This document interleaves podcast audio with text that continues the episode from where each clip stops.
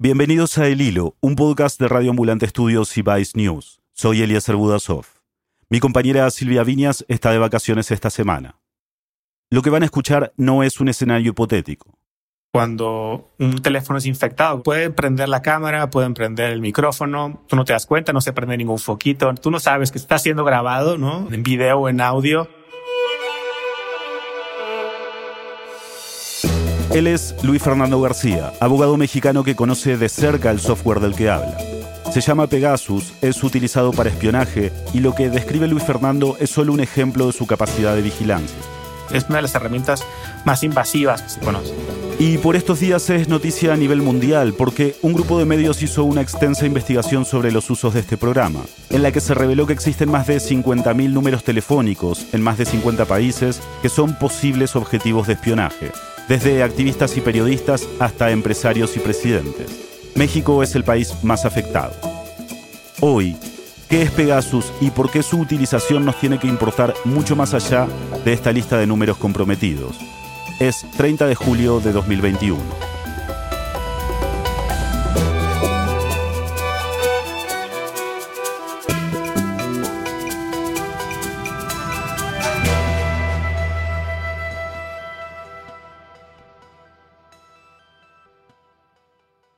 Luis, ¿qué es Pegasus y cómo funciona? Pegasus es un malware fabricado por la empresa israelí NSO Group. Además de ser abogado, Luis Fernando García es director de la Red en Defensa de los Derechos Digitales, o R3D, una organización que ha investigado a Pegasus y la forma en que se ha utilizado desde hace años. Pero antes de que nos siga explicando qué es específicamente este programa, hay que entender que es un malware. Es un pedazo de software, es un programa de computadora que eh, permite, en este caso, espiar a las personas o a los teléfonos o computadoras en las que está instalado ese programa informático. Y este malware en particular es tan potente que Luis Fernando me dice que una vez instalado en un teléfono, la vigilancia puede ser absoluta incluyendo no solamente las llamadas de voz, mensajes, mensajes de texto de cualquier plataforma, pero cualquier archivo, fotografía, contactos, la geolocalización, incluso registra todo lo que se teclea en el teléfono, entonces todas las contraseñas que introduces también se adquieren y con eso puedes acceder todavía a otras cuentas de otras aplicaciones y servicios y almacenar toda esa información en un sistema para que el operador pueda conocerla. Hay varias formas en las que Pegasus puede instalarse en un celular sin que uno se dé cuenta. La más conocida, tal como pudieron documentar en México, es un mensaje de texto con un enlace.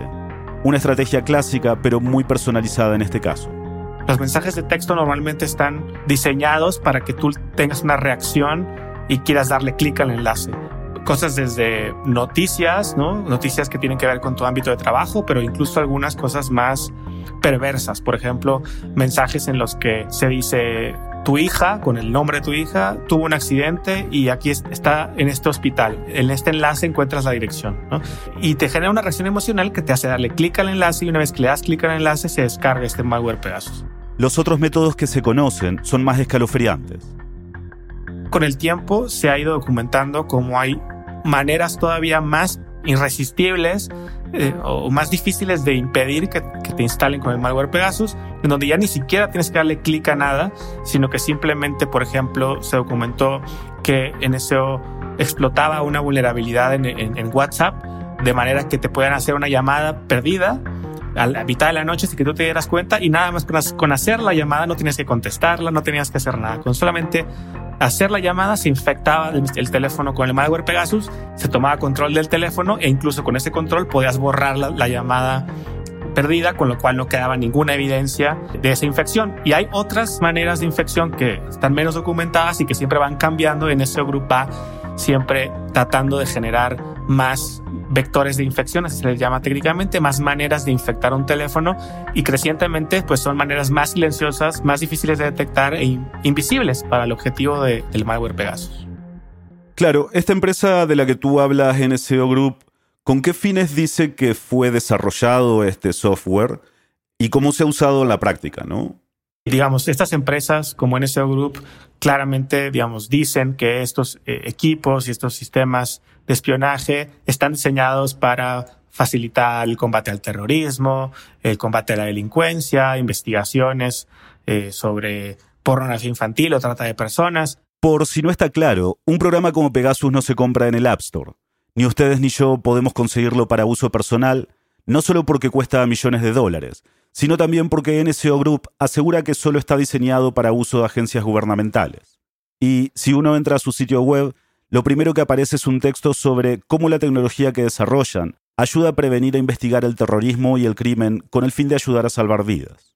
Sin embargo, la práctica y la evidencia demuestra que estas herramientas han sido consistentemente, de manera sistemática, vendidas y utilizadas por gobiernos autoritarios, por dictaduras inclusive, para perseguir a personas defensoras de derechos humanos, periodistas, opositores políticos. No es un caso aislado, sino que ya se han documentado casos y, es miles de víctimas eh, que bajo ninguna concepción mínimamente democrática uno podría decir que esas personas son un objetivo legítimo, una investigación eh, legal, ¿no?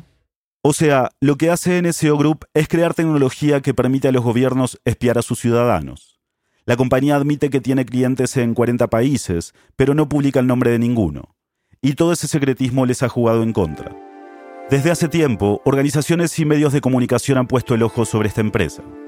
En 2016, un laboratorio de la Universidad de Toronto llamado Citizen Lab fue el primero en revelar parte de la infraestructura que utilizaba Pegasus para poder operar había evidencia de que una parte importante, al menos un tercio de esa infraestructura, sobre todo de nombres de dominio, de páginas de Internet, que eran utilizadas como carnada para infectar los teléfonos, había evidencia de que al menos una parte muy importante de esa infraestructura estaba dedicada a México.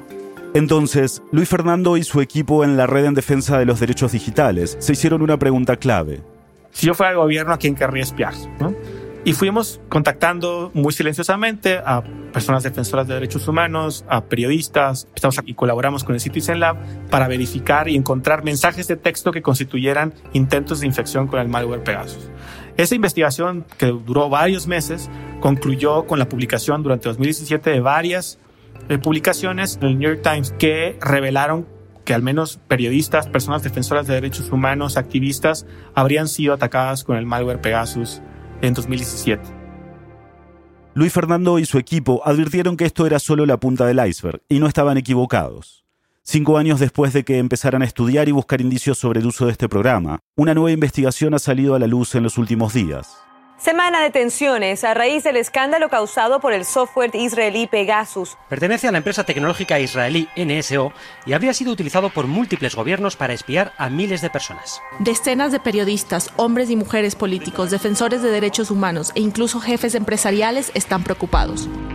La investigación periodística se llama igual que el programa, Proyecto Pegasus, y es el esfuerzo conjunto de 17 medios de comunicación con el apoyo de Amnistía Internacional y coordinado por una organización francesa llamada Forbidden Stories, que busca continuar con las historias de periodistas que han sido silenciados.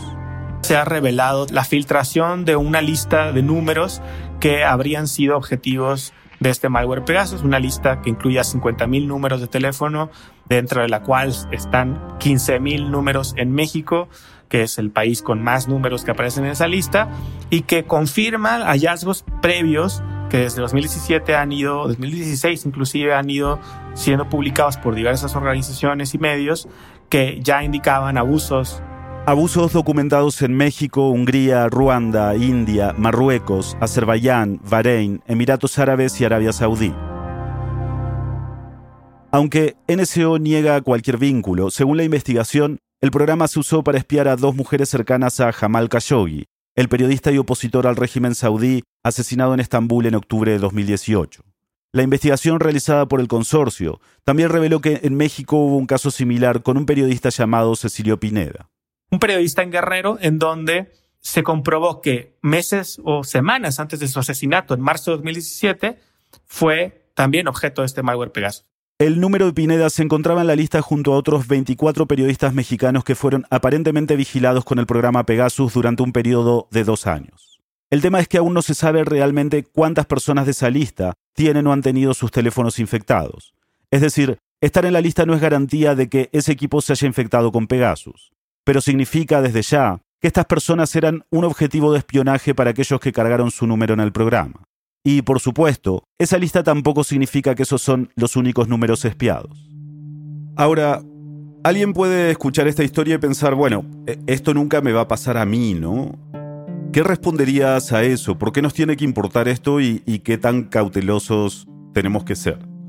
Yo creo que esto, eh, esta trama impacta a todas las personas por varias razones el espionaje a periodistas nos afecta a todos.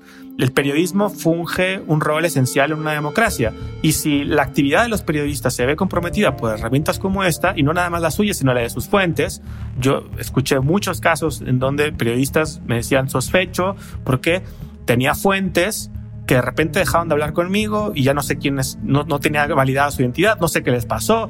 Es decir, se pone en riesgo también no nada más a la persona espiada, sino a todas las personas con las que ella se comunica. Entonces, a lo mejor también a lo mejor no te espían a ti, pero espían a alguien con quien tú tienes contacto y también se revelan cuestiones íntimas tuyas. Luis Fernando también dice que las personas no saben cuándo y cómo se pueden volver un sujeto de interés para un gobierno. Me da el ejemplo de los familiares de los 43 estudiantes desaparecidos en Ayotzinapa, en México, en 2014. Las madres de 43 estudiantes desaparecidos, si tú les hubieras preguntado hace ocho años si se creían que iban a ser objeto de espionaje por parte del gobierno, seguramente como muchas personas que nos están escuchando dirían que no. Pero un día, sobre todo en países como México, te desaparecen o te matan a un familiar y empiezas a luchar por justicia, empiezas a convertirte en una persona defensora de derechos humanos y te conviertes en un adversario, como pasó en el caso en México, en donde estas madres y padres de jóvenes que estudiaban y que fueron desaparecidos terminaron siendo espiados junto con sus abogados, junto con investigadores internacionales que vinieron a asistir a la investigación y que el gobierno en lugar de usar estas herramientas para encontrar el paradero de estas personas o para investigar a los responsables, utilizó estas herramientas en contra de quienes buscaban justicia. Y a un nivel macro, el espionaje de funcionarios puede tener efectos directos en nuestra vida cotidiana pues deja vulnerables a esas personas, pero no nada más a esas personas, a las instituciones que representan de ser sujetas de chantajes, de extorsiones, y de alguna manera, mientras no se esclarezca a cabalidad el caso de Pegasus, por ejemplo, en México, pues no tenemos certeza de que las decisiones públicas que toman las instituciones en México no están de alguna manera condicionadas o afectadas en su integridad por quienes perpetraron el espionaje. El espionaje y el conocimiento de esta información da mucho poder y ese poder puede ser utilizado de maneras contrarias al interés público y por eso es que nos debe importar a todos. La investigación dejó al descubierto una compleja trama en México y una incertidumbre abierta sobre cuál ha sido el nivel de vigilancia y daño que ha causado el uso de Pegasus. En el próximo segmento hablaremos de qué es lo que sí se sabe y cómo es posible que una empresa pueda vender un servicio como Pegasus. Ya volvemos. Hola, soy Elías González del equipo de producción del Hilo. Quizás ya lo sabes, pero recientemente hicimos una alianza de coproducción con Vice News. Esto nos tiene muy felices y nos encantaría contarte de qué se trata. Por eso te queremos invitar a un Instagram Live que haremos el próximo viernes 6 de agosto. Ahí, Silvia Viñas y Eliezer Budasov estarán conversando con Paula Ramos, corresponsal de Vice News, sobre lo que significa trabajar en equipo. También hablaremos sobre cómo planeamos hacer grandes historias en terreno y sobre lo que nos motiva a cubrir una región del mundo tan convulsionada, pero a la vez tan inspiradora como lo es América Latina. Te invito a que te sumes y participes con tus preguntas en el evento. La transmisión será a través de las cuentas de Instagram de Vice en español y la de El Hilo. Y síguenos, porque estaremos publicando más detalles. Te esperamos. Estamos de vuelta en el hilo. Como comentábamos en el segmento anterior, la publicación del proyecto Pegasus confirmó lo que varias organizaciones temían hace cinco años sabemos que teníamos razón y conocemos ahora un poco más de ese iceberg y un universo mucho más grande de periodistas, de defensores de derechos humanos, de opositores, de activistas que fueron atacados en México con el malware Pegasus. Además del proyecto Pegasus publicado por el Consorcio de Medios, la red en defensa de los derechos digitales donde trabaja Luis Fernando ha revelado información importante para México en los últimos días. Por muchos años, la Agencia de Inteligencia de México y sus titulares y sus responsables habían negado que la agencia de inteligencia hubiera adquirido y utilizado el, malware Pegasus. Llevamos años intentando obtener copia del contrato y los contratos entre la agencia de inteligencia y empresas intermediarias, muchas de ellas fantasma, para la adquisición de licencias del uso de Pegasus. Después de años de búsqueda, Luis Fernando y su equipo lograron obtener esos contratos y decidieron que el mejor momento para sacarlos a la luz pública era ahora. Hay varios elementos que por primera vez en su conjunto prueban sin lugar a dudas que el CISEN, la Agencia de Inteligencia de México, sí adquirió ese malware Pegasus.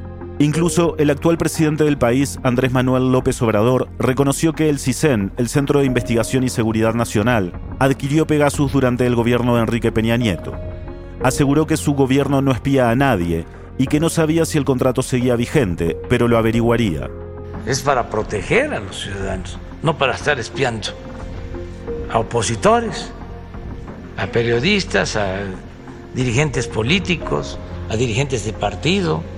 Y bueno, eso es un, elemento más a toda esta trama que además contribuye también a este otro eje, no solamente la adquisición irregular, el uso abusivo del malware Pegasus, sino también todas las actividades de encubrimiento que han perpetrado funcionarios públicos justo para impedir que las víctimas y que la sociedad en general sepamos todo lo que pasó en relación al malware Pegasus de México. El teléfono del mismo López Obrador estaba en la lista de los posibles intervenidos, y no solo eso, también el de su esposa, hijos, hermanos, su antiguo chofer y hasta su cardiólogo. Lo que no se sabe es quién buscaba espiarlo, porque en México no solo el CISEN adquirió el sistema Pegasus. Está documentado que desde 2010, durante el gobierno de Felipe Calderón, otras agencias como la Secretaría de Defensa Nacional, es decir, el Ejército, también lo adquirieron. Después está documentado que la Agencia de Investigación Criminal, que es una agencia dentro de lo que era la Procuraduría General de la República, contrató en 2014 esta licencia. Esto ya es conocido hace algunos años, e incluso Luis Fernando y su equipo presentaron una denuncia en el 2017 ante la PGR, o Procuraduría General de la República, a sabiendas de que era muy poco probable que se hiciera una investigación a fondo. Sabíamos que estábamos presentando la denuncia contra un potencial perpetrador de los crímenes que estábamos denunciando y que era muy poco probable que la PGR se investigara a sí misma. Sin embargo, creíamos que era nuestra obligación presentar esa denuncia y documentar inclusive la impunidad garantizada por esa PGR. Impunidad que se nota, por ejemplo, en el caso de Tomás Cerón de Lucio, que era jefe de la Agencia de Investigación Criminal de la entonces Procuraduría General de la República, o PGR. Bajo su gestión en 2014, se contrató el software Pegasus por un monto de 32 millones de dólares. Hoy está refugiado en Israel. Y sometido a un proceso de extradición. Por casos de tortura y de obstrucción de investigaciones relacionadas al caso de los 43 estudiantes desaparecidos. Casualmente, y como mencionamos en el segmento anterior, Pegasus también fue utilizado en contra de los familiares y abogados de los 43 estudiantes de Ayotzinapa. Es bastante curioso cómo los gobiernos intentan justificar la compra y uso de estas herramientas de vigilancia diciéndole al público que no, que no tienes nada que esconder, no tienes nada que preocuparte. Pero justo estos funcionarios han huido como ratas, dirían. Ya han pasado cuatro años desde aquella denuncia que hizo la Red en Defensa de los Derechos Digitales por el espionaje del gobierno mexicano a activistas y periodistas y Luis Fernando me dice que aún no ha habido un gran avance en la investigación. Sin embargo, sí cambió el gobierno, cambió de nombre la Procuraduría a Fiscalía General de la República, cambió el titular. No cambiaron muchos de los funcionarios que trabajaban en la entonces PGR y ahora en la Fiscalía y pues no ha habido muchos avances, pero creemos que a partir de este digamos, gran escándalo, del hecho de que el propio presidente actual de México fue espiado, hay un impulso renovado en las investigaciones la preocupación de Luis Fernando es que es difícil aún determinar en qué manos ha caído Pegasus en México. En países como México, la, la, diferencia entre la delincuencia organizada y el Estado es frecuentemente inexistente o borrosa, ¿no? En ese sentido, estas herramientas bien podrían estar al servicio o siendo utilizadas por la propia delincuencia organizada que opera tanto fuera como dentro del Estado. Y como sabemos, todos podemos ser víctimas de secuestro, de extorsión, de amenazas, y mientras todas las revelaciones del proyecto Pegasus causan revuelo en México y el resto de los países nombrados en la investigación, la empresa NSO Group niega rotundamente lo descrito por los medios. Su director ejecutivo le dijo al Washington Post que entendían que algunas veces los clientes podían hacer mal uso del servicio y que incluso han terminado dos contratos en el último año por alegaciones de abusos a los derechos humanos. Sin embargo, Luis Fernando dice que el discurso de la empresa es contradictorio. A veces dice que ellos no tienen visibilidad, ellos no saben qué hacen sus clientes con Pegasus. Y otras veces cuando quiere justificar la venta de esos productos, dice que sus productos ellos saben que se han utilizado de manera adecuada también en investigaciones. Y es posible, no me sorprendería. Pero el punto de Luis Fernando es que no debiera haber cabida para el mal uso de este software, aunque fuera por parte de unos pocos clientes. sigue siendo escandaloso, sigue siendo un problema si NSO se siente tan afectada reputacional y hasta económicamente por estos casos de abuso, debería ser la primera interesada en esclarecer los casos, en aportar toda la evidencia que ellos tienen, técnica y documental, que seguramente tienen de la operación, por ejemplo, de Pegasus en México. Sin embargo, a la fecha, a más de cuatro años de que se dieron a conocer los primeros casos de espionaje en México, en ese grupo no se ha presentado en México a decir, aquí está toda la evidencia que yo tengo para que hagan su investigación. Al contrario, han puesto todos los obstáculos posibles para facilitar esa investigación. Entonces, no es creíble, no es creíble ni consistente. Esa misma falta de colaboración provocó también que la semana pasada Israel anunciara la creación de una comisión parlamentaria para investigar las acusaciones hacia el grupo NSO. ¿Por qué un gobierno querría usar una herramienta así? ¿Hay algún tipo de fin legítimo para utilizar un software así? Digamos, es legítimo que, que las instituciones del Estado cuenten con tecnología para hacer investigaciones, por ejemplo, respecto de delitos. Sin embargo, sí es importante el tema de la proporcionalidad. Hay muchas maneras de recolectar evidencia y a lo mejor no se necesita una herramienta tan poderosa como Pegasus para acceder a, esa información. De alguna manera, Pegasus es como una bomba nuclear y en la mayoría de las investigaciones no necesitas una bomba nuclear. Hay otras formas de obtener la geolocalización de un teléfono o incluso de intervenir llamadas de voz de una manera menos invasiva como por ejemplo pidiendo la ayuda de los operadores de telefonía celular. También hay equipos conocidos que pueden hacer que todos los teléfonos que estén en determinada zona se conecten a una especie de torre de celular falsa. Entonces, yo no diría que es imposible utilizar este tipo de herramientas. Creo que puede haber circunstancias muy concretas en donde inclusive una herramienta tan poderosa puede tener sentido cuando hay un objetivo que es particularmente sofisticado en sus medidas de seguridad y la única manera de intervenir su teléfono es con un malware de, esta, de este calado. Sin embargo, tiene que estar eh, su operación pues acompañada de una serie de medidas muy estrictas de supervisión de muchos actores para asegurarse de que estas medidas no se abusen. Hoy no existen esas medidas y mientras no existan, este tipo de herramientas no pueden ser aceptadas en una democracia. Actualmente existe una gran resistencia por parte de muchos gobiernos a generar regulaciones para el uso de herramientas como Pegasus. Luis Fernando cree que el momento de crear esas regulaciones es ahora, ya que en unos años puede ser demasiado tarde. Porque en la medida en la que la tecnología vaya avanzando, las capacidades de vigilancia del Estado sobre la población van a incrementar y las posibilidades de vigilancia de la población sobre el Estado se hacen todavía más débiles. Y tenemos que tomar esa decisión. Si el modelo de operación oscura, digamos, de este tipo de agencias y de este tipo de tecnologías es algo aceptable o no en nuestra democracia. Yo creo que no. Yo creo que a cambio de dejar al Estado utilizar este tipo de herramientas en ciertas circunstancias, esas agencias tienen que aceptar un escrutinio y una transparencia mm, mucho más intensa de la que han aceptado históricamente. No quiero pretender que esto es ah, muy fácil. Sin embargo, tampoco es eh, imposible resolver. De hecho, la Red en Defensa de los Derechos Digitales, junto con otras organizaciones, han creado una lista de propuestas que podrían facilitar la rendición de cuentas por ejemplo, la adquisición, no podría ser posible que una autoridad adquiera y utilice una herramienta de este tipo sin documentar todo alrededor de esa adquisición y operación. Es decir, hay mucho que se puede hacer que no se hace. Y ni siquiera se quiere tener esa discusión. Desde el gobierno, de los estados, se plantea una discusión en términos muy simples de seguridad contra privacidad y de que si quieres seguridad tienes que renunciar a la privacidad. Y no, no es así blanco y negro. Según Luis Fernando y su equipo, cualquier agencia que haga uso de este tipo de herramientas debería estar bajo el escrutinio de instituciones independientes e incluso de las mismas víctimas. En muchos países existen otro tipo de medidas en donde si tú eres sujeto de investigación, e, eventualmente se te tiene que decir Oye, hace un año, hace seis meses, hace dos años, fuiste parte de una investigación, esto conocimos de ti. Si crees que hubo un abuso, puedes acudir a las instancias correspondientes. Países como Japón o instituciones como el Tribunal Europeo de Derechos Humanos han reconocido el derecho a la privacidad. Pero hoy, insisto, estas herramientas se adquieren y se usan con total oscuridad, total impunidad, que hacen imposible a veces a las víctimas saber que son víctimas, que eso es todavía más complicado porque a diferencia de otros crímenes y otras violaciones a derechos humanos, puedes ser espiado, afectado en tu intimidad y en tu vida de muchas maneras sin tú saber verdaderamente que eso está sucediendo. ¿Es posible de alguna forma tener la seguridad de no convertirnos en víctimas de algo así? Mientras no colectivamente establezcamos los mecanismos institucionales necesarios para controlar este tipo de tecnologías, no podemos tener esa certeza. Y ese solo hecho ya es sumamente preocupante y ya tiene un impacto social, colectivo muy pernicioso para, para la democracia.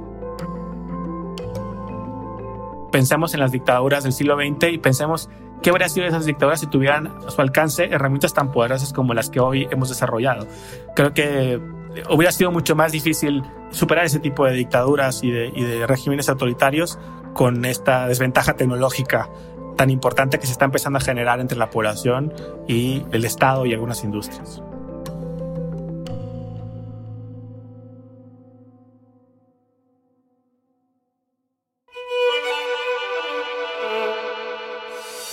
En el hilo somos Daniel Alarcón, Silvia Viñas, Daniela Cruzat, Mariana Zúñiga, Elías González, Desiree Yepes, Inés Renique, Paola Leán, Xochil Fabián y Carolina Guerrero.